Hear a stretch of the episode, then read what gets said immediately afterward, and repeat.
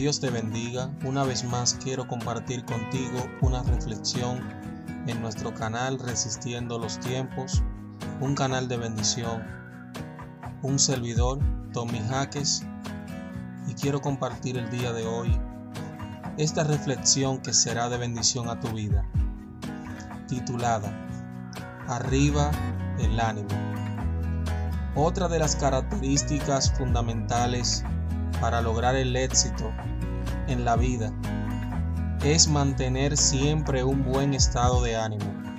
Esta cualidad permite ver el futuro con optimismo, lidiar con los reveses y perseverar en procura de los objetivos propuestos, pero no todos poseen esta cualidad. Yo recuerdo un viaje que realicé a dedo desde mi ciudad natal hasta una ciudad turística acompañado de una amiga. Debíamos recorrer algo más de 500 kilómetros y el día se adornaba con un sol radiante cuando iniciábamos la gran aventura, pero lo que nunca imaginé era que mi compañera de viaje tendría un ánimo tan negativo para que el viaje a dedo sea placentero. Es necesario armarse de constancia y paciencia y siempre pensar en positivo, pero mi colega de aventura no tenía claro estos conceptos y estar a su lado fue una tortura. Llegamos a destino de noche contra todos los pronósticos lugubres que ella realizó y al día siguiente, ya más fresca y calmada, se disculpó reiteradamente por sus comentarios pésimos.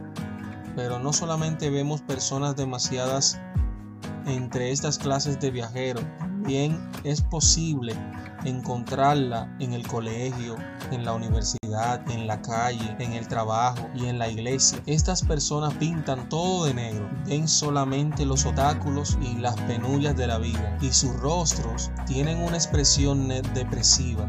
Dice la palabra de Dios en Deuteronomio 31:7 y llamó Moisés a Josué y le dijo en presencia de todo Israel Esfuérzate y anima, porque tú entrarás con ese pueblo a la tierra que juró Jehová a sus padres, que les daría, y tú se las harás heredar. Las palabras optimistas de Moisés hacia Josué revelan la clase de ánimo que debe caracterizar a una persona. Con cariño le exhorto, esfuérzate y anímate para que enfrentara a las naciones cananeas con la mejor actitud, seguro de que la mano poderosa de Jehová estaba con él.